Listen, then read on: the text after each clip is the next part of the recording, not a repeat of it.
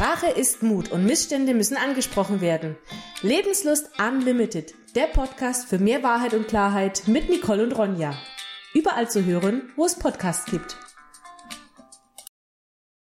Ja, meine Lieben, wir sind heute wieder online, wie versprochen, live aus Bayreuth. Leider ohne Dr. Laller, der ist noch hinter mir, aber er kommt sofort. Keine Angst. Der ist immer, der ist da. Ja, also ich bin natürlich heute für euch auf Bayreuth gerollt, habe mich jetzt noch fein behandeln lassen, weil ich nämlich Rückenschmerzen habe wegen meinem Bein, ihr wisst ja alle, ne? Wir haben heute auch die Rollen getauscht. Ich sitze heute ausnahmsweise im Chefsessel und der Dr. Lalla sitzt heute auf einem kleinen Stuhl. Genau, also zu Anfang möchte ich gleich euch einmal was sagen. Der Dr. Latter hier mit der Schmerzklinik in Bayreuth sucht dringend einen Arzt. Vielleicht kannst du es Mhm. mal kurz selber sagen, was du suchst. Ja, also wir suchen einen begeisterungsfähigen, ähm, offenen, am besten jungen Arzt oder Ärztin. Ähm, muss nicht ein Orthopäde natürlich sein, oder Orthopäde ist, äh, könnte ein Allgemeinarzt sein, praktischer Arzt, äh, Neurologe, ähm, was gibt's noch, physikalischer Arzt, ähm, also was halt in so einigermaßen in das Spektrum reinpasst. Ähm, am besten jung und begeisterungsfähig, denn wir machen viele neue, coole ähm, ja, Behandlungen, Untersuchungen, Behandlungen, die teilweise einzigartig in Europa sind. Und ähm, das schafft man oder ich nicht alleine, sondern da braucht man einfach Verstärkung, um einfach bestimmte Abläufe zu vereinfachen. Wir haben leider auf Neupatienten eine sehr lange Warteliste. Da sind wir, glaube ich, im November mittlerweile für Neupatienten. Das muss ich zu meiner Schande gestehen, weil ähm, ich natürlich jeden Patienten ausführlich und gründlich untersuche. Und das benötigt einfach Zeit. Diese drei Minuten Medizin, das machen wir einfach nicht. Ja. Okay, also wer hier Interesse hat ähm, an, einem, an einer Stelle, der kann sich gerne an mich wenden. Ich stelle sehr gerne den Kontakt her. Ist überhaupt kein Problem. Ich sehe schon, wir haben hier Millionen 80 Anfragen. Jetzt gucken wir mal, wir nehmen mal die Tina dazu. Ich hoffe, das geht, dass die AirPods aus sind. Sind sie aus? Okay. So, liebe Tina, wenn ihr, jetzt schauen wir mal, ob wir die dazu nehmen können. Hm, anscheinend nicht. Okay. Also wenn jemand dazu möchte, wir hatten hier gerade ein paar Anfragen, der kann jetzt gerne Anfragen stellen. Wir nehmen gerne Leute dazu. Ich kann es einmal zusammenfassen. Genau, das kannst du aber machen. Genau. Also bei den ich glaub, per E-Mail eingetroffenen Anfragen oder per Instagram eingetroffenen Anfragen geht es in, in der Regel darum, dass ähm, die meisten über Rückenschmerzen kla- klagen. Also Rückenschmerzen heißt im unteren Lendenwirbelsäulenbereich, dort wo dann die Lendenwirbelsäule ins Kreuzbein und ins Becken übergeht. Die Schmerzen sind teilweise eben abhängig von der Körperposition her oder von der Tageszeit. Meistens treten die Beschwerden in der Früh auf, nach dem Aufstehen oder nach längerem Sitzen. Häufig verstärkt sich das Ganze dann beim nach vorne beugen, gerade wenn man so Küchenarbeiten machen muss, ein bisschen sich so nach vorne beugen, um im Waschbecken oder an der, am Küchentisch oder auch am Herd was zu machen. Da verstärkt sich das dann. Gar nicht immer unbedingt, dass die Schmerzen ins Bein ausstrahlen, sondern einfach im Rücken sich ähm, ja, lokalisieren, äh, vielleicht auch einmal in die äh, Seite zu gürtelförmig ausstrahlen oder auch mal ins Gesäß. Ja, das ist einfach die Beschreibung des Zustandes, den wir alle kennen, weil jeder, äh, das habe ich beim letzten Mal schon gesagt, jeder Mensch erlebt einmal im Leben, in, also jeder erwachsene Mensch natürlich, ähm, hat einmal im Leben stärkste Kreuzschmerzen, zumindest in 80 Prozent der Fälle. Und da muss man schauen, wie kommt man aus diesem Teufelskreislauf raus und was macht man dann eigentlich. Genau, also das kann ich bestätigen. Auf diesem Teufelskreis war ich auch drin und ähm, durch den Dr. Latter bin ich hier rausgekommen. Ähm, ihr habt auch Fragen geschickt. Jetzt, ich lese jetzt mal eine vor, um die jetzt mal zu beantworten. Hallo, ich habe in, den, in letzter Zeit beim Training im unteren Rücken starke Schmerzen. Manchmal fühlt sich der untere Rücken nach dem Training auch leicht taub an und generell habe ich den Eindruck, dass ich nicht mehr so die Leistung bringen kann wie früher. Das war eine Frage. Mhm, genau. Was würdest du demjenigen raten? Ja, das ist jetzt ungefähr das, was ich zusammengefasst habe. Mhm. Ähm, also prinzipiell natürlich sollte man schon irgendeine Hilfe in Anspruch nehmen. Das kann der Physiotherapeut sein, das kann ein Heilpraktiker sein, ein Masseur sein, dass der einen einfach erstmal anschaut, mal untersucht. Es muss nicht immer gleich der Arzt oder Orthopäde sein, das ist ja umständlich. Orthopäden haben meistens wenig Zeit und lange Wartelisten, deswegen erst einmal einfache Anlaufstellen bevorzugen. Ja, die können dann schon mal schauen, ist es irgendwas Ernsthaftes. Ernsthaft heißt, wenn zum Beispiel die Schmerzen in den, ins Bein ausstrahlen würden, wenn Taubheitsgefühle, äh, Kribbelgefühle, äh, meistens im Gesäß, Bein, Fuß, Zehen auftritt. Das ist schon ein Alarmsignal, da wird es dann eher schon mal in Richtung Arzt gehen. Wenn es so einfache Beschwerden sind im Rücken, ähm, auch während oder nach dem Sport bei uns damals. Aber wie? Ja, ich nicht Bayreuth, dann äh, reicht es auch, wenn man am Anfang mal ein einfaches Schmerzmittel einnimmt. Ja? Paracetamol zum Beispiel oder äh, mit Metamizol, also Novalminsulfon oder Novalgin, kann man sich von seinem Hausarzt verschreiben lassen. Also zunächst gilt es, solche Schmerzen immer erst einmal konservativ mhm. über den Physiotherapeuten, Masseur, Heilpraktiker oder auch einen Hausarzt zu behandeln. Erst wenn diese Schmerzen nicht verschwinden, auch unter entsprechender Medikamenteneinnahme und Wärmeanwendungen, zum Beispiel heißes Bad oder auch mal eine Stufenlagerung im Rücken, dass man sich unter die Unterschenkel einfach ein paar Kissen unterlegt. Erst wenn das dann nicht zum Erfolg führt und die Schmerzen eher mehr werden, dann sollte man sich mal überlegen, ob man einen Facharzt äh, zur Rate zieht. Das kann durchaus auch ein physikalischer Mediziner sein das muss nicht unbedingt ein Orthopäde sein, da kann man auch nochmal den Hausarzt aussuchen, weil die ja auch sehr, sehr viel Erfahrung haben, was solche sowas anbelangt. Erst wenn diese Beschwerden nach, ich würde mal sagen, nach sechs Wochen, vielleicht sogar nach hm, acht, zehn Wochen nicht besser werden, also spätestens nach einem Vierteljahr sollte man einen Orthopäden aufsuchen, einen Facharzt, der sich mit solchen Leiden auskennt und der würde einen erst einmal im Idealfall, so machen wir es zumindest, gründlich untersuchen ja. und dann mal schauen, was eigentlich der, der Patient hat, wo das lokalisiert ist, ob vielleicht eine Instabilität im Rücken besteht, ob muskuläre Insuffizienzen da sind, also dass äh, der Muskelapparat entweder Verhärtungen hat oder dass manche Muskeln gar nicht richtig ausgebildet sind, vielleicht sich schon zurückgebildet haben. Also eine komplette äh, manuelle Untersuchung, das heißt, dass man nicht nur redet, sondern auch den Patienten wirklich mal in die Hand nimmt und ähm, dann mit verschiedenen Tests untersucht.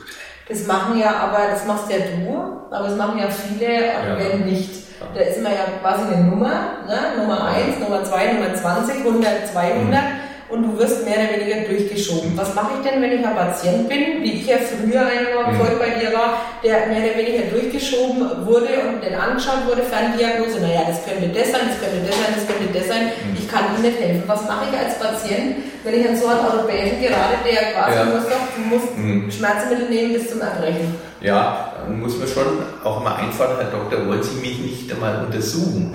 Ja, das ist ja eigentlich das Normalste der Welt die Ärzte und gerade Orthopäden sind gut besucht, die haben halt wenig Zeit oft. Aber ich sage mal, äh, warum gibt es so wenige gute Orthopäden? Das liegt nur daran, wie viel Zeit man sich nimmt und ob man auch einen Neupatienten äh, mal gründlich auch untersucht und mal im wahrsten Sinne des Wortes in die Hand nimmt. Ja. Das kann man schon einfordern. Ja. Oft ist halt leider so, dass die Ärzte einen ohne einen mal persönlich untersucht zu haben, zu irgendeiner Untersuchung schicken. Also mhm. Röntgen haben sie ja meistens selber. Am besten wäre halt immer, wenn solche Beschwerden hartnäckig sind und eben chronisch dann auch werden, chronisch heißt länger als äh, zwölf Wochen, mhm. dass man dann ein MRT macht. Also das Kernspintomogramm, nicht das Computertomogramm, das Kernspintomogramm, das ist eigentlich schon so der Schlüssel meist zur genauen Diagnostik. Ja. Also wenn es überhaupt nicht hilft, dann vom Arzt eine persönliche Untersuchung einfordern und wenn es geht, dann eine MRT-Untersuchung. Okay. Wir das haben kann, da, ganz ja. kurz, ein mhm. MRT kann nicht nur der Facharzt verschreiben, das kann auch jeder Kassenarzt oder jeder, jeder überhaupt tätige Arzt äh, machen. Ja? Also es muss nicht unbedingt so sein, dass nur der Orthopäde es verschreibt. Das kann der Hausarzt genauso einem aufschreiben. Ja? Aber, Aber das ist auch meistens ja ein Budget, ne? Naja, genau. Das ist halt immer ein Problem in unserer heutigen Kassenmedizin. Ähm, aber es gibt natürlich auch die Möglichkeit, einmal bei bestimmten Radiologen sowas selber zu zahlen. Äh, es gibt äh, Radiologen wie hier bei uns in der Nähe, ja, die nur den einfachen Gebührensatz verlangen. Ich meine, das ist zwar in der heutigen Zeit nicht schön, dass die Krankenkasse das nicht übernimmt, aber wenn es wirklich so stark ist, und die Ärzte sich weigern, kann man auch so einen Weg einmal gehen. Ja. Hm, also, aber es kommt in der Regel natürlich nicht so häufig vor, ja. dass man überhaupt sowas braucht. Und meistens genügen ein, einfache Lösungen, um da zum Ziel zu kommen. Hm. Wir haben jetzt ja gerade ähm, die ähm, Moment, Olga hat ähm, geschrieben, dass ähm, wenn man den Körper entwässert oder entsäuert, dann gibt es keine Schmerzen. Ja, also da halte ich viel davon, von gerade Entsäuerung, denn mhm. wir haben in, der, in, unserer heutigen Zeit oft die Tendenz, dass wir zu viel saure Substanzen zu uns nehmen. Ja? Ähm, von Getränken, gerade diese ganzen äh, Softgetränke, Cola, Fanta, Sprite, wir haben alle irgendwelche Säuren, auch um die Getränke haltbar zu machen. Ähm, wir nehmen generell zu viele Säuren äh, zu uns und man sieht immer wieder, wenn man über die Ernährung eine äh, eher basische Ernährung zu sich nimmt ähm, und entsäuernd wirkt, auch über, über Basenpulver zum Beispiel, dass man da allgemein äh, schmerzlindernd wirken kann. Ja. Man kann übrigens auch über die Ernährung sehr viel machen. Ja. Wir wissen, dass zum Beispiel Entzündungsprozesse, die ja bei Rückenschmerzen eine große Rolle spielen, dass man über Entzündungsprozesse ähm, die Schmerzen gut lindern kann. Und was heißt Entzündung? Äh, Entzündung wird zum Beispiel verursacht von äh, Fleischprodukten, also gerade rotes Fleisch wie Rindfleisch, Schweinefleisch natürlich, äh, Wild. Das kann die Arachidonsäure erzeugen und die wiederum führt zu ähm, Entzündung bei uns im Körper. Das kann man abmildern, indem man auf solche ähm, Fleischprodukte verzichtet. Natürlich auch Wurstwaren gehören dazu äh, Würste, Wienerle oder Weißwurst und so weiter. Das kann man, ähm, auf das kann man mal verzichten, mal eine Zeit lang und stattdessen mit Gemüse und Salat ersetzen. Insgesamt kann man sagen, eine entzündungshemmende Diät schaut so aus, dass wenn es Fleisch sein muss, dann nicht mit Kohlenhydraten mischen. Mhm. Und äh, wenn man Kohlenhydrate zu sich nehmen will, also Kartoffeln, Nudeln, Reis, dann nicht mit Fleisch kombinieren, sondern nur mit zum Beispiel ähm, also Tomatenspaghetti mhm. oder mit Gemüse und Salat. Okay, cool. Und das bringt wirklich die Entzündung auch äh, runter und entsäuernde Maßnahmen werden dazu natürlich auch nochmal zusätzlich geeignet. Okay. Also das wäre was auf die Ernährung, sagt er sowieso immer, jeder sollte man achten. Was ich mal damals noch gehabt habe, das hat auch der Dr. Lader entdeckt, ich hatte immer eine Zahnentzündung, weißt du das mhm, noch? Ja eine riesenfette Zahnentzündung und hatte dann wahnsinnige Rückenschmerzen und das war auch miteinander verbunden. Das haben wir damals auch herausgefunden. Zahn gemacht, Rückenschmerzen weg. Ja. Also das gibt's auch. Dann bin ich zu meinem Zahnarzt gegangen und der hat das auch bestätigt. Also das hängt auch irgendwie zusammen. Ganz Absolut. Ne? Man muss sagen, das ist die sogenannte Herdsymptomatik. Also, dass wir einen entzündlichen Herd im Körper haben. Und das ist halt in 80 Prozent der Fälle im Bereich des äh, Kiefers, also an den Zähnen. Ja, wenn zum Beispiel Zahnwurzel behandelt wurde, entzündet sich halt sehr häufig die Wurzelspitze. Genau. Die Wurzelspitze entwickelt eine Zyste, in der massenhaft Bakterien sind. Ja. Und das andere, äh, andere Herdsymptomatiken, also das heißt andere Entzündungen hier oben im, äh, ja, im Kopf-Gesichtsbereich sind halt die Nebenhöhlen. Ja. Die Nebenhöhlen, die natürlich oft sich entzünden durch die Zähne im Oberkiefer oder eben auch ähm, durch Erkennungskrankheiten verschleppte Nebenhöhlenentzündungen wie Stirnhöhle oder hier die Kiefernhöhlen, die können sich entzünden, äh, Bakterien bilden, die Bakterien streuen den Körper und was man eben von neueren Studien weiß, dass sich äh, zum Beispiel durch solche streuenden Bakterien oder auch beim Zähneputzen, äh, beim Zähneputzen verletzt man ja Schleimhäute und mhm. über diese offenen Schleimhäute, über diese offenen kleinen Blutgefäße können die Bakterien der Mundhöhle sich im Körper verbreiten. Das ist immer so etwa zehn Minuten nach dem Zähneputzen, schwirren diese Mundhöhlenbakterien bei uns im Körper rum und die können sich leider eben auch in den Bandscheiben festsetzen. Da gibt es gute, große Studien mittlerweile dazu. Das haben wir auch letztes Mal schon mal berichtet, äh, dass man sieht, dass sich diese Mundhöhlenbakterien, Corynebakterien und Propionibakterien in den Bandscheiben wiederfinden. Also das war bei mir damals na ja, wie kann das sein? Ne? Aber es war tatsächlich so, Wir haben das äh, Problem gelöst und dann waren auch die Schmerzen tatsächlich weg. Die Frau Dr. Lukas habe ich schon irgendwo gesehen, die wollte dazukommen. Also wenn Sie wollen, können Sie mal eine Anfrage stellen. Wir nehmen Sie gern dazu. Wir haben auch noch ein paar Fragen. Und zwar habe ich hier eine ganz interessante. Was ist das, wenn ich niesen muss? Sticht es in der Brustwirbelsäule? Mhm. Was kann das sein und was kann ich tun? Also das fand ich persönlich total ja. interessant mit dem Niesen. Ne? Ja, also beim Niesen, genauso wie auch beim Husten zum Beispiel, kommt zu einer Druckerhöhung im Wirbelkanal. Ja, da gibt es so richtige Liquorwellen, also Liquor ist das Nervenwasser, was sich äh, vom Hirn praktisch bis runter zum, äh, ja, bis zum Kreuzbein erstreckt, weil diese Nervenstruktur praktisch in einer Flüssigkeit, in, in, in Hirnwasser oder Liquor oder Rückenmarkswasser auch genannt, sich da drin schwimmen, wie so die Spaghettinis im Kochtopf. Und wenn man dieses Niesen oder Husten betätigt, dann kommt es durch den Druck ähm, zu einer Druckwelle praktisch mhm. in diesem äh, Kanal, wo sich die Nerven mit dem Nervenwasser befinden. Ja. Wahnsinn. Ja. Und das könnte aber darauf hinweisen, dass, wenn dann eben Brustwirbelsäulenschmerzen bestehen, dass vielleicht ein Bandscheibenvorfall in der Brustwirbelsäule besteht. Ja, das ja, aber es dann, selten ist, ne? Ja, es ist selten, weil eben die Brustwirbelsäule zusammen mit den Rippen und dem Brustbein hier vorne verspannt ist wie ein Korsett, wie ein Käfig. Ja. Deswegen sind die meisten Wirbelsäulenbeschwerden eher in der Lendenwirbelsäule, was unten praktisch aus diesem Käfig raushängt, oder in der Halswirbelsäule, was eben aus diesem Käfig nach oben rauskommt. Ja. Brustwirbelsäulen, Bandscheibenvorfälle sind selten, lassen sich aber äh, interventionell, also ohne Operation, nur durch minimalinvasive Injektion zum Beispiel hervorragend behandeln. Mhm, okay, also das fand ich jetzt persönlich interessant.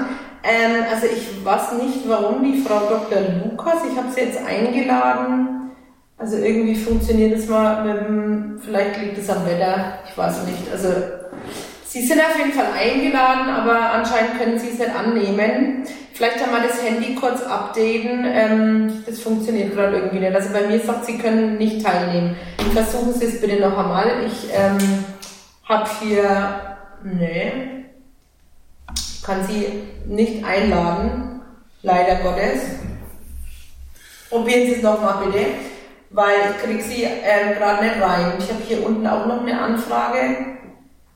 Das geht nicht. Also irgendwie funktioniert das alles nicht. Also manchmal ist die Technik auch schon wunderbar. Das ist ja, vielleicht liegt es am Wetter. Ja, vielleicht liegt es am Wetter. Technik, die begeistert. Regen und Gewitter, ja.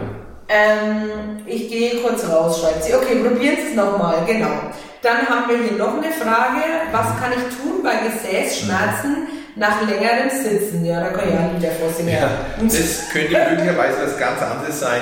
Das hat wahrscheinlich nichts mit der Wirbelsäule zu tun, sondern eher mit den Sehnenansätzen am mhm. Sitzbein oder an den Sitzbeinen. Ja. Ähm, also da kann man sich lokal behandeln lassen vom Masseur oder Heilpraktiker oder Physiotherapeuten.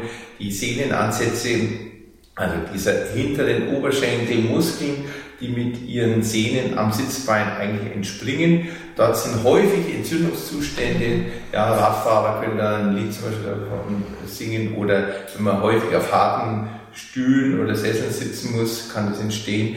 Ähm, man kann leider die Ursache, sagen wir, warum das entstanden ist, nicht immer nachweisen oder nicht immer aufklären, aber man sieht in der Regel, wenn man dann ähm, hartnäckige chronische Schmerzen darin entwickelt, dass man dann im MRT im Kernspin, also ähm, eben eine Entzündung dieser Sehnenursprünge oder Ansätze ähm, sieht, teilweise mit Einriss der Sehnenstrukturen und teilweise mit einem Knochenödem im Sitzbein. Knochenödem heißt immer, wenn die Entzündung dann schon weit fortgeschritten ist und der Knochen sogar schon mitreagiert, nachdem die Sehne schon länger entzündet ist.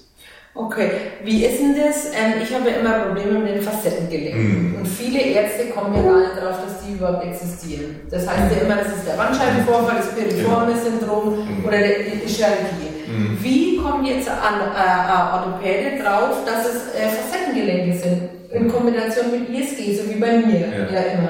Also da gibt es natürlich manuelle Tests, die man mhm. durchführen kann, zum Beispiel Rückneigung, wenn man also in diese ähm, in das verstärkte Hohlkreuz geht, mhm. ist schon mal ein Zeichen dafür, dass sich diese Facettengelenke, die sind ja, die liegen wie so Dachschindeln aufeinander, dass sich die ineinander schieben und wenn man dann die ineinander schiebt, dass es dann einen Schmerz gibt, das ist zum Beispiel ein Zeichen dafür, dann lokale Druckschmerzen natürlich, dann können Facettengelenke vor allem dann sich entzünden, äh, wenn ein Gleitröhre besteht. Das kann man alles durch manuelle Untersuchungen schon mal vorsortieren oder halt dann die entsprechende bildgebende Verfahren, Röntgen, CT, DVD oder MRT in letzter Konsequenz dann auch äh, äh, ja, herausfinden. Aber man muss wissen, die Facettengelenke sind in über zwei Drittel äh, aller Fälle für Rückenkreuzschmerzen äh, verantwortlich. Die sind richtig böse.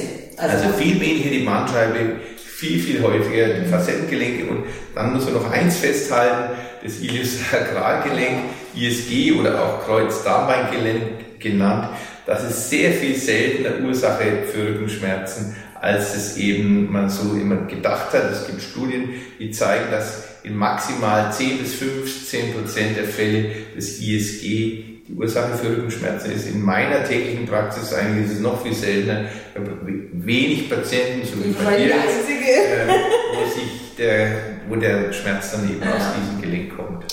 So, jetzt haben wir hier von der Wagner Nicole eine Frage. Wie lange hat man denn müde Beine nach einer Spondylodese? Hui, ja, das ist eine Spezialfrage. Natürlich Spondylodese heißt, dass die Wirbelkörper, meistens die Lendenwirbel, äh, miteinander versteift worden sind. Das ist sogenannte Fusion, die man macht, wenn zum Beispiel ein Gleitwirbel vorliegt und dieser Gleitvorgang zu ständigen Entzündungen, Nervenreizungen, Wirbelgelenksentzündungen führt.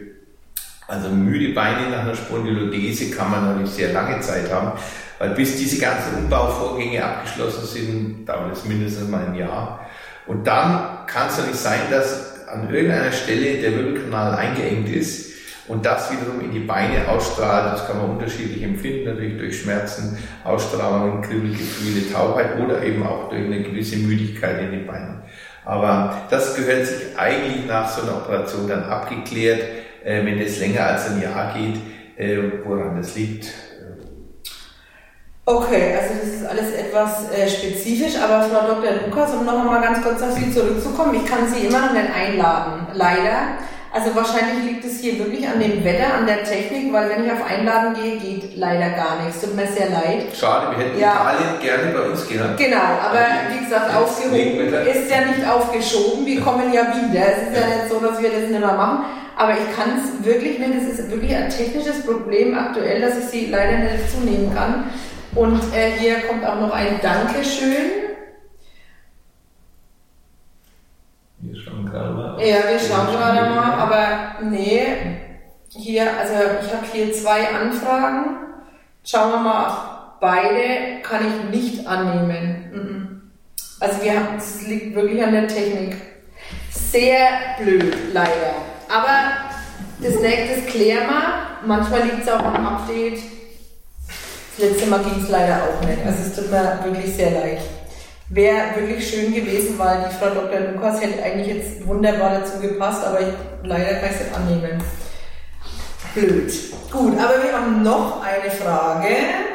Ich habe starke Schmerzen im unteren Rücken, die stechend und bohrend sind. Keiner will mir helfen und Schmerztabletten helfen nicht. Mhm. Morgens komme ich kaum aus dem Bett und erst nach einer gewissen Zeit wird es erträglicher. Mhm. Was kann ich tun? Ja, das kenne ja, das ist woher. Genau eines der vielen Krankheitssymptome ähm, bei ganz, äh, ganz, ganz vielen Patienten. Wenn das also schon länger geht, schon länger als zwölf Wochen geht, also in die Richtung Chronifizierung geht, dann muss man eigentlich äh, ein MRT machen. Also ich vermute fast, dass da nicht nur ein Facettengelenkssyndrom entstanden ist, also aufgrund einer gewissen Abnutzung der Wirbelgelenke, also Facettengelenke, eine Entzündung entstanden ist, sondern dass wahrscheinlich die Ursache aus dem Bereich der, dieser Bandscheibe kommt. Die Bandscheibe kann sich ja entzünden, die Bandscheibe kann eben auch so einen niederschwelligen Infekt haben äh, durch diese kreisenden Bakterien, die wir vorhin beschrieben haben.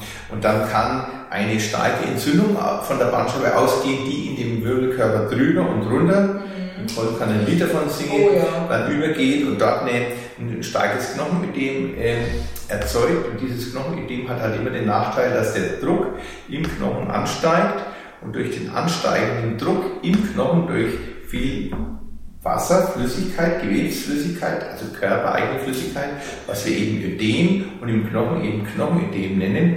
Äh, dazu kommt es zu einer Druckerhöhung im, in dem jeweiligen Knochen. Der Knochen hat eine feste Rinde, aber innen eine Hohlraumstruktur wie ein Schwamm und da kann sich ganz viel Wasser ansammeln und dieses Wasser erhöht diesen intraossären Druck, also den Druck im Knochen und das führt wiederum dann äh, zu einer Reizung sämtlicher Schmerzrezeptoren, wir nennen die Nozizeptoren im Knochenbereich und das führt zu unheimlichen Schmerzen. Und gerade typisch in der Früh nach dem Aufstehen dauert es ewig, bis man in die Senkrechte kommt, hat lange Schmerzen. Das wäre zum Beispiel ein klassisches Symptom dafür, das ist natürlich nicht beweisen, da müsste man wirklich eine Bildgebung durchführen mittels äh, Magnetresonanztomogramm. Also ich kann euch das sagen, ich habe das gehabt vor drei Monaten circa. Ja, ja da war es nochmal ganz akut. Da war es so schlimm, Vorher dass ich ähm, ins Krankenhaus musste mhm. mit ja, Fentanyl und mhm. was ich was und ähm, es ging gar nichts mehr, ich konnte nicht mehr äh, auf und gar nichts mehr und also das war wirklich schlimm. Und ja, also da müsst ihr wirklich was machen, weil es wird nämlich nicht besser. Wir haben dann erst einmal Antibiotikum äh, gespritzt mhm. ne, und haben dann eine Eigen ja. genau, und haben dann eine Eigenbehandlung, Eigenblutbehandlung gemacht, die hat mir sehr gut geholfen und seitdem habe ich auch überhaupt keine Schmerzen mehr. Das war wunderbar. Ja, habt ihr noch irgendwelche Fragen? Weil ich habe leider ein technisches Problem. Ich kann niemanden dazu nehmen und ich kann euch ja nicht sagen, warum. Das ist, ähm, vielleicht liegt es wirklich am Gewitter. Ich habe keine Ahnung. Also normalerweise, ich habe das schon mal gehabt, das Problem. Okay, aber wenn ihr Fragen habt, schreibt sie einfach in den Chat rein. Ähm, wir beantworten sie auch so, weil anscheinend, ähm, wir haben hier irgendwie kein Internet, außen, es donnert, es blitzt. Ich habe keine Ahnung. Also könnt ihr gerne fragen, der Dr. Ladder ist ja hier, um eure Fragen zu beantworten. Ähm, was immer noch ganz interessant ist, was ich aus meiner ähm, Erfahrung sagen kann, wie ich am Anfang war mit meinem Bandscheibenvorfall, wo ja keiner wusste, dass es so rechter Bandscheibenvorfall war. Das hat auch viel zu lange gedauert. Ähm, dann ist der rausgeflutscht und dann hast du Schmerzen im Bein, aber im Endeffekt ja, du von Pontius zu Pilatus und keiner will dir rechtschaffen helfen. Und das fand ich damals richtig schlecht. So, jetzt haben wir eine Frage ich habe nach einem MRT von meinem Orthopäden gesagt bekommen, dass meine oberen und unteren Wirbel verschlissen sind. Was kann ich machen? Hm. Ja, das ist natürlich eine sehr lapidare, oberflächliche Betrachtung. Das sagen die Orthopäden gerne mal, wenn sie keine Zeit haben und zum nächsten Patienten schütteln müssen. Also ja. da muss man das ja. ganz genau und äh, dezidiert betrachten.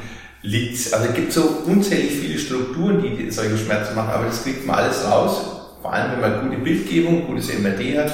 Und dann kann man testen, liegt es an den äh, kleinen Wirbelklingen, Facettenklingen ist das häufigste, liegt es am ISG, ist das nächste dann, je nach Schmerzcharakter hängt schon mal davon ab, ist der Schmerz ein lokaler Schmerz, also nur ein Rückenschmerz oder strahlt er aus ins Gesäß, Oberschenkel, Unterschenkel, bis in die Füße oder Zehen, habe ich dabei noch Taubheitsgefühle oder äh, Kribbeln. Ähm, also das ist sehr unterschiedlich zu betrachten. Nur zu sagen, die sind verschlissen, klar, das ist natürlich, wenn ich ohnehin als Mittel dagegen nur Physiotherapie und Voltaren habe, ja, dann ist es eigentlich wurscht, was man sagt, aber das ist ja nicht mehr moderne Medizin. Heutzutage kann ich ja ganz genau herausfinden, an welchen Strukturen es liegt, woher der Schmerz kommt. Und verschlissen sind meine Wirbel auch, ja, ob Halswirbelsäule oder Lendenwirbelsäule. Ich habe sehr viel Sport gemacht in meinem Leben und, äh, aber das macht in der Regel gar keine Beschwerden, ja, sondern Beschwerden macht es nur dann, wenn auf diesen Verschleiß noch eine Entzündung draufkommt. Mhm. Erst wenn die Entzündung dann so stark ist, dass sie die Schmerzrezeptoren reizt, dann entstehen Beschwerden. Und das kann man behandeln, indem man diese Entzündung durch generalisierte Maßnahmen, zum Beispiel indem man mal ein entzündungshemmendes Mittel, Schmerzmittel ausprobiert, wie eben dann Voltaren, Ibuprofen, ähm, erstmal versucht, auf klassisch konservativen Wegen zu behandeln. Wenn das nicht ausreicht, wenn man das alles schon durch hat, dann muss man halt lokal an diese Schmerzpunkte ran und die zum Beispiel unter Bildstörung gezielt infiltrieren und ähm, Punkt für Punkt ausschalten, um zu schauen, war das der Punkt, der mir die Schmerzen verursacht hat. Hm. Und verschlissen finde ich ja immer, viele sagen ja auch, also viele Orthopäden, wo ich früher war, die sagen ja auch immer, naja, das ist Arthrose, das ist therapieresistent, ne? die wird halt immer so abgefertigt. Und das, ich finde es ja das Schlimme, dass man immer als als Patient so abgefertigt wird. Ne? Ja. Man kann ihnen helfen, sie müssen Geduld haben, essen sie die Schmerztabletten, essen sie die mhm. Schmerztabletten und wenn die nicht mehr helfen, dann kriegt man Opiate. Ja, und, und das nicht hilft, wird man operiert. Genau. Und da muss man leider sagen, oder Gott sei Dank, dass die meisten Operationen an der Wirbelsäule gar keinen großen Erfolg bringen. Also die Fusionsoperationen, die Versteifungsoperationen oder wie wir vorhin gehört haben, Spondylodese, das ist ja etwas, was in einem Großteil der Fälle gar keine Verbesserung bringt, zumindest nicht langfristig. Es gibt Studien, die zeigen, dass Vergleich äh, Fusionsoperation, also Versteifung, gegenüber konservativer Therapie nach zehn Jahren das gleiche Ergebnis, äh, das gleiche Ergebnis hat. Also die Operation eigentlich nicht gewirkt hat. Hm. Das, das, muss man natürlich, das muss man natürlich gezielt und im Einzelfall betrachten. Es gibt schon Patienten, die davon profitieren, wenn sie zum Beispiel einen Gleitwirbel haben. Aber ich komme aus der Generation noch. Wir haben früher in meiner orthopädischen Wirbelsäulenklinik, wo ich war, in, in, in Augsburg in der Hessenklinik, haben wir praktisch jeden verschlissenen Wirbel versteift. Ja. Also mein Chef hat das zumindest damals gemacht und ich habe ähm, ihm leider helfen müssen. Ähm, auch viele eigene Operationen durchgeführt, aber das hat halt in, zum großen Teil der Fälle keine Verbesserung langfristig gebracht. Also das kann ich bestätigen, leider Gottes. Jetzt haben wir hier noch eine Frage. Könnte der Schmerz an der äh, Brustwirbelsäule beim Niesen auch nur eine Verspannung sein? Kann natürlich auch sein, klar. Das hängt jetzt davon ab, ob dieser Zustand Schmerz äh, in der Brustwirbelsäule beim Niesen jetzt nur mal vorübergehend auftritt oder ob das jetzt schon über längere Zeit geht. Ne? Wenn es über längere Zeit geht und immer wieder beim Niesen oder Husten auftritt, dann sollte es mal, mal abklären. Aber natürlich Muskelverspannungen, Muskelkrämpfe, Muskelüberlastungen können ganz viel äh, Rückenschmerzen verursachen. Und deswegen sage ich immer, erst einmal zum guten Physiotherapeuten, Masseur oder Heilpraktiker gehen, der einen das behandelt. Da muss man nicht immer gleich den, den Arzt aufsuchen. Ich, das ist ein Grund, prinzipiell das, was ich auch mit dir zusammen euch mitteilen möchte. Man muss nicht immer gleich einen Facharzt oder einen Hausarzt aufsuchen für viele Dinge. Erst wenn man sieht, dass sich das Ganze einfach nicht verbessert, über längere Zeit geht, dann erst sollte man mal an einen Arzt denken. Viele Dinge lassen sich leicht äh, lösen, eben über die genannten Kollegen, äh, die über die Muskulatur eben einwirken können. Wenn man dann sieht, dass die muskulären Behandlungsmaßnahmen nicht fruchten, dann kann man an eben andere Ursachen denken. Mhm. Also wie gesagt, bei mir war das leider auch so mit der Operation, um darauf nochmal zurückzukommen. Es hat leider nicht geholfen. Also bei mir ist es dann auch irgendwie noch schlimmer geworden. Wobei du keine Versteifungsoperation Nee, das habe ich nicht. Aber wie gesagt, der Bandscheibenvorfall, der war groß und der war erschreckend auf dem Bild. Ähm, aber ich glaube, dass auch bei mir viel zu schnell gehandelt wurde damals. Ich denke mhm. mal, wenn man ja. da vielleicht ein was gemacht hat, haben wir ja auch schon mal einen Griff gekriegt. Ne? Mhm. Äh, an Bandscheibenvorfall wäre das wahrscheinlich ähm, besser für mich gelaufen. Aber es ist halt jetzt so. Worauf ich jetzt auch noch mal hinaus wollte, ist, weil ähm, ich habe jetzt viel gelesen letztens und da war auch dieser Quadratus lumborum, das ist ja der quadratische Lendenwirbelsäule, mhm. Muskel, der da läuft. Viele sagen ähm, im Internet, dass da auch sehr viele Schmerzen herkommen, weil da viele Triggerpunkte drin sind. Wie siehst du das? Ja, das ist halt immer so in der Anfangsphase, dass man testet, ist es ein muskulärer Schmerz. Da kann mhm. der Quadratus lumborum eine Rolle spielen. Der Psoas, die tiefen Rückenstrecker, das gilt es natürlich immer erstmal zu behandeln. Deswegen sage ich erstmal physiotherapeutisch oder äh, Muskellockern durch Massage, durch Triggerpunkttherapie erstmal diese Muskeln behandeln. Zu mir kommen die Patienten in der Regel, wenn das alles schon durch ist, ja, wenn, wenn man sieht, okay, da funktioniert nichts mehr oder wenn eben der Schmerz unglaublich groß ist oder wenn neurologische Symptome, wie gesagt, Lähmung, Gefühlsstörungen, Kribbelgefühle oder Taubheit dazukommen. Mhm. Okay. Aber immer erst die Muskelbehandlung, ganz klar. Ja, also ich, ich, ich zum Beispiel mache kaum Muskelbehandlungen, schon auch einmal, aber in der Regel kommen die Patienten zu mir, wenn dieses Stadium äh, schon überschritten ist. Also wenn die Muskeln alle abgeklärt und behandelt sind und man immer noch keine Besserung hat. Ja, meistens, wenn man zu dir kommt, ist es ja, also zum Beispiel bei mir der Fall, schon eigentlich zu spät. Ja, weil man ist ja von links ja. zu kurz losgerannt. Ja. Und dann, ich meine, gut, du hast es zwar wieder hingebracht, aber im Endeffekt war es eigentlich normalerweise schon zu spät damals. Ja, ne? das ist halt so, dass in unserer Medizinlandschaft, in unserer Medizinkultur eigentlich ähm, die Behandlung, die ich mache, eigentlich zu wenig äh, bringen für die einzelnen, zum Beispiel Kliniken. Ich kenne kaum eine äh, Klinik, ein Krankenhaus bei uns in der Region, die diese minimalinvasiven interventionellen Behandlungen, Beispiel durch Injektion, durch Radiofrequenztherapie und so weiter anbieten. Ja? Und warum ist es so? Weil das halt im Krankenhausaufenthalt, beim Krankenhausaufenthalt kaum äh, Geld bringt, weil die Kliniken ihren Tagessatz dadurch gar nicht erstattet bekommen und das schlichtweg einfach zu, zu günstig ist. Ne? Man äh, neigt dazu, dass man halt gleich mal zur Operation äh, geht, weil eine Operation natürlich äh, einem Krankenhaus, natürlich auch einzelnen Ärzten, sehr viel mehr Geld bringt. Ja. Ja. Und äh, ich wundere mich immer wieder, dass ich so wenig Konkurrenz habe, ja, weil äh, anscheinend es zu wenig lukrativ ist oder weil halt gerade junge Ärzte äh, als Held sich gerne darstellen möchten oder sich freuen, dass sie eine große heroische Operation durchgeführt haben. Ich weiß es, wie ich damals äh, 2003, 2004 nach Österreich ins größte europäische Spital von Österreich äh, gekommen bin, das ist Wien-Speising, da haben mich meine Kollegen alle ausgelacht, weil sie gesagt haben, was, du willst nicht mehr operieren, du willst so einen Kleinkram machen, das ist doch überhaupt nicht cool genug, das ist doch, äh, was willst du denn damit? Ich habe gesagt, na, wir doch den Leuten helfen, Ja. dass sie möglichst schnell ohne Operation gesund werden. Und so, mein früherer Chef in Augsburg, der hat noch am Anfang der Nullerjahre zu mir gesagt, Mensch, du mit deinen Eingriffen, da sind die Leute nach drei Tagen schmerzfrei. Das ist doch völlig uncool. Wir brauchen die Leute zwei, drei, vier, am besten fünf Wochen stationieren, dann werden sie von vorne operiert, von hinten operiert. Von unten, von oben. Genau, ja. Und dann gehen die meistens mit, mit mehr Schmerzen raus, als sie reinkommen sind. Aber das Krankenhaus hatte äh, sein Geld ähm, bekommen, die Ärzte wurden alle bezahlt, die Verwaltung war glücklich und wenn die Verwaltung glücklich war, waren auch die Ärzte wiederum glücklich, weil deren Stellen dann sicher waren und so funktionierte damals die Medizinlandschaft und so funktioniert sie leider heutzutage auch immer noch. Ja. Es ist ja meine Rede. Der Patient ist die Geldmaschine ne? und ein gesunder Mensch bringt halt in Krankenhäusern nichts. Ne? Das ist halt ja. leider so. Und ich finde es erschreckend, ähm, wobei ich sagen muss, ähm, minimal, ja, ich speichere das alles. Kein Problem, alles wird gespeichert. Könnt ihr alles noch einmal angucken.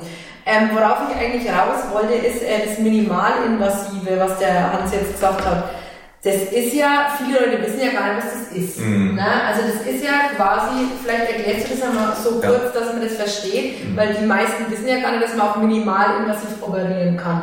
Hm. Also, ja gut, es gibt ja. minimalinvasive Operationen und es gibt natürlich minimalinvasive Behandlungen, die wir eher so interventionelle Behandlungen äh, bezeichnen, als interventionelle Behandlung bezeichnen. Was ist das eigentlich? Also ich habe in der Praxis, so, äh, um das mal plastisch darzustellen, ich habe in der Praxis überhaupt kein Skalpell mehr, ich habe kein Messer mehr, wir müssen nirgendwo mehr schneiden. Natürlich gibt es immer noch genügend Krankheitsfälle, wo man dann eine Operation durchführen muss. Das will ich überhaupt nicht abstreiten. Also ich will nicht sagen, dass die Operateure nichts mehr zu tun haben in der heutigen Zeit.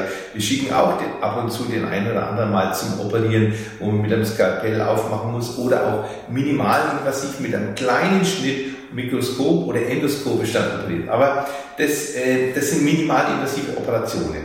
Das ist das eine. Was wir machen, ist, dass wir mit, nur noch mit Nadeln, Sonden, Kathetern äh, die Patienten behandeln, indem man an die Stelle, die die Schmerzen auslöst, die muss man natürlich vorher erstmal finden durch verschiedene Tests, durch Untersuchungen, durch in letzter Konsequenz dann durch ein genaues MRT, muss man diese Stellen ausfindig machen. Da gibt es dann meistens nicht nur eine Stelle, gibt es meistens mehrere Stellen. Und dann geht man da erstmal hin unter entsprechender Bildgebung, das heißt entweder unter Röntgendurchleuchtung oder Ultraschall, sucht diesen Punkt, zum Beispiel das eine Facettengelenk, ein Wirbelgelenk auf, geht mit der Nadel hin, sucht sich seinen Weg, das wird dann über, in drei Ebenen So kontrolliert. lang ist die Nein, nein, Nein, es ist unterschiedlich lang, ja. Kräftige Männer mit viel Muskulatur und auch Speck auf den Rippen, die brauchen natürlich eine längere Nadel. Ja, bei zarten äh, Frauen, die äh, wenig Körpergewicht und wenig Muskulatur hat, da eine ganz kurze Nadel. In der Regel tendiert man natürlich immer zu einer möglichst dünnen Nadel, äh, weil die weniger schmerzhaft ist. Aber man geht dann mit der Nadel genau auf den Punkt, also zum Beispiel Wirbelgelenk, Facettengelenk, ähm, stellt sich das dann in mehreren Ebenen dar, dass ich auch wirklich an dem Punkt im Gelenkspalt zum Beispiel bin. Dann gebe ich zur Sicherheit nochmal zur Kontrolle, ob ich wirklich am richtigen Punkt bin, einen Tropfen Kontrastmittel ein, also so 0,1 Milliliter. Äh, währenddessen, wo ich das eingebe, muss ich im Röntgen durchschauen. Das ist natürlich ein gepulstes Röntgen mit einer sehr, sehr, sehr geringen Strahlenbelastung. Schaue ich durch, ob sich dieses Kontrastmittel auch wirklich dorthin ausbreitet, zum Beispiel im Gelenk oder in einer Bandscheibe oder Nervenwurzel, ähm, damit wir auch wirklich die richtige Struktur behandeln. Und das Zweite ist, das predige ich immer, weil ich ja auch Ausbilder für diese Verfahren in Europa bin, im Auftrag von der SIS, Spine Intervention Society, größte Wirbelsäulengesellschaft der Welt.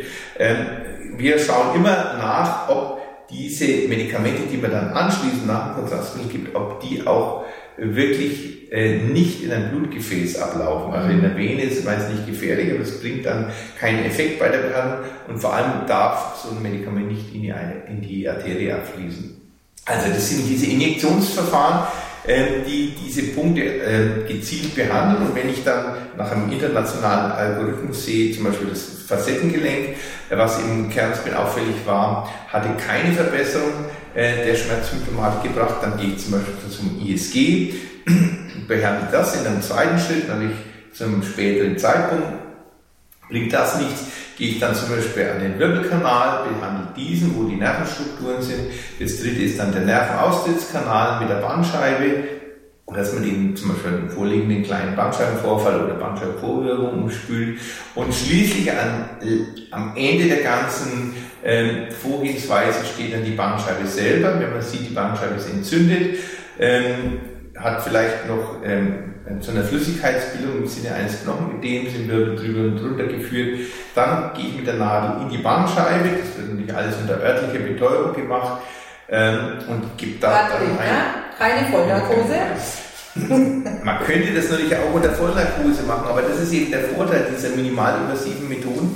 Ich kann immer mit dem Patienten, so wie ich es mit der Nicole auch gemacht habe, immer sprechen und weiß zu jeder Zeit, ob es ihm gut geht. Mhm. Ähm, und zum Zweiten ist auch immer so, dadurch kann ich halt auch Nervenschäden ähm, vermeiden. Ja, wenn, ich, wenn der Patient mir sagt, oh Doktor, jetzt geht es aber schon ordentlich ins Bein, ich merke da schon was, dann mhm. weiß ich genau, ich bin jetzt in der Nähe von einem Nerv oder es kann an der Halswirbelsäule genauso sein, zieht auf einmal den Arm und dann kann ich reagieren, verändert die Nadel, bringt die an einer anderen Stelle ein oder verändert die Richtung der Nadel und kann damit eben äh, Nervenschäden oder überhaupt Komplikationen bei der Behandlung vermeiden. Ja, also das stimmt. Ähm, ich am Anfang, das allererste Mal, wo ich hier war, bin ich hier ja untersucht worden, sehr ausgiebig. Und dann hat äh, der Dr. Lada zu mir gesagt, so, jetzt behandeln wir. Und dann habe ich gesagt, ja gut. Und dann ähm, hat er mir die Nadel gezeigt, also die, ne, wer Ängste hat von Nadeln. So lang, so riesig, aber egal. Und ich habe dann damals gesagt, ohne Vollnarkose, ich wollte es gar nicht machen lassen. Ähm, ja, und es ist so, wir sind dann in die, Nerven vom, äh, in die Nähe vom Bischofsnerv gekommen und ich habe gesagt, aua, das tut jetzt weh im Bein. Und er hat dann die Lage verändert mit der Nadel. Und es war dann wirklich, ich bin aufgestanden, habe der mein erstes Buch gelesen und ich bin hier schmerzfrei raus. Und jedes Mal, wenn ich hier hinkomme und auf Zahnfleisch hier reingehe, wie auch ganz oft, gehe ich hinterher schmerzfrei raus, wie heute auch. Also ich habe ja meinen Fuß ähm, hier operiert und habe jetzt wieder Rückenschmerzen. Genau, hier, ihr habt es ja schon ganz oft gesehen. Und jetzt, ich habe halt das Problem mit dem Facettengelenk und ISG, leider, weil ich habe ja immer die ganze Palette, aber durch die Infiltration und durch dieses minimalinvasive, du gehst hier raus, du stehst auf und hast keine Schmerzen mehr und läufst, oder in dem Fall rumpelst, ähm, wieder raus. Also das muss ich wirklich sagen, kann ich nur empfehlen. Man muss keine Medikamente nehmen, die den Magen kaputt machen oder man muss nicht ins Krankenhaus, wo man mit Fentanyl vollgepumpt wird, wo es an ganz schwummerant wird. Ne? Also der Hans macht es wirklich toll und vor allem er untersucht auch die Menschen und nimmt an als Mensch wahr. Und was ich noch sagen wollte vorhin zu diesen Nadeln von der Länge, er ist natürlich auch charmant, er ist ja wirklich ein Charmeur, er sagt immer, Frau Butschki-Kaiser, das subkutane Gewebe muss durchdrungen werden. Also ich habe gesagt immer, er ist auch ein das Fett. Also er ist schon immer sehr charmant. Kann man vielleicht beim Mann sagen. also wir haben schon immer unseren Spaß. Ähm, ja, das wollte ich jetzt noch abschließend sagen, weil unsere Stunde ist gleich rum. Ich wollte noch ganz kurz genau. zu den minimalinvasiven äh, Sachen sagen. Natürlich sind es nicht nur gezielte Injektionen, sondern es gibt natürlich noch viel mehr Verfahren, die ich natürlich alle jetzt nicht im Einzelnen darstellen kann. Es gibt natürlich noch äh, Radiofrequenztherapieverfahren, wo man einzelne Schmerznerven, natürlich keine Hauptnerven, Schmerznerven veröden kann, die zum Beispiel eben die Wirbelgelenke mit Schmerz versorgen und die kann man, wenn man mit den Injektionen nicht mehr zurechtkommt, äh, dann veröden, sodass diese Gelenke mal für zwei Jahre keinen Schmerz mehr aussenden. Das kann man jederzeit wieder erholen, äh, wiederholen. Entschuldigung. Man kann natürlich auch mit Katheterverfahren Bandscheibenvorfälle auslösen. Es gibt mittlerweile ganz geniale Katheter, die lenkbar und steuerbar sind, wie ein ferngesteuertes Auto, ähm, wo man in jede Nische der Wirbelsäule reinkommt und dann dort die Bandscheibenvorfälle zum Beispiel mobilisieren oder auflösen kann. Wahnsinn. Und dann gibt es noch viel mehr andere Verfahren. Die Zeit würde jetzt, äh, wir haben hier auch so eine Zeit, um das alles zu Machen wir beim nächsten Mal alles mit. Nur, man muss halt genau abwägen bei jedem Patienten und diese Palette an Möglichkeiten im Hinterkopf haben, was kann man bei dem machen. Aber prinzipiell gilt natürlich immer vom Einfachen zum Schwierigen, vom Leichten zum Komplizierten. Ja. Also die Verölung habe ich übrigens auch hinter mir. Also ich habe hier schon alles mitgenommen. Lauf immer noch aufrecht, also zum Thema Schmerzfreiheit. Ja, dann vielen Dank für alle, dass ihr zugeschaut habt, dass ihr wieder dabei wart. Wir werden das wieder wiederholen, sobald der Hans jetzt dann vom Urlaub wieder zurück ist im August. Und dann hoffentlich ähm, haben wir die technischen Probleme gelöst, weil eigentlich wollten wir heute mehrere Menschen dazu nehmen, aber irgendwie leider ist es technisch nicht möglich gewesen. Wir werden es klären. Wie gesagt, wenn ein Arzt zuschaut, die orthopädische Schmerztherapie in Bayreuth sucht einen Arzt. Verstärkung. Genau, also gerne über mich den Kontakt herstellen. Ich würde es gerne weiterleiten. Demnächst gibt es auch einen Instagram-Account von der orthopädischen Schmerztherapie in Bayreuth. Ja, dann wir wünschen euch einen schönen Abend und hoffen, dass wir uns in einem Monat wiedersehen. Schön, dass ihr zugeschaut habt. Macht's gut. Tschüss. Tschüss.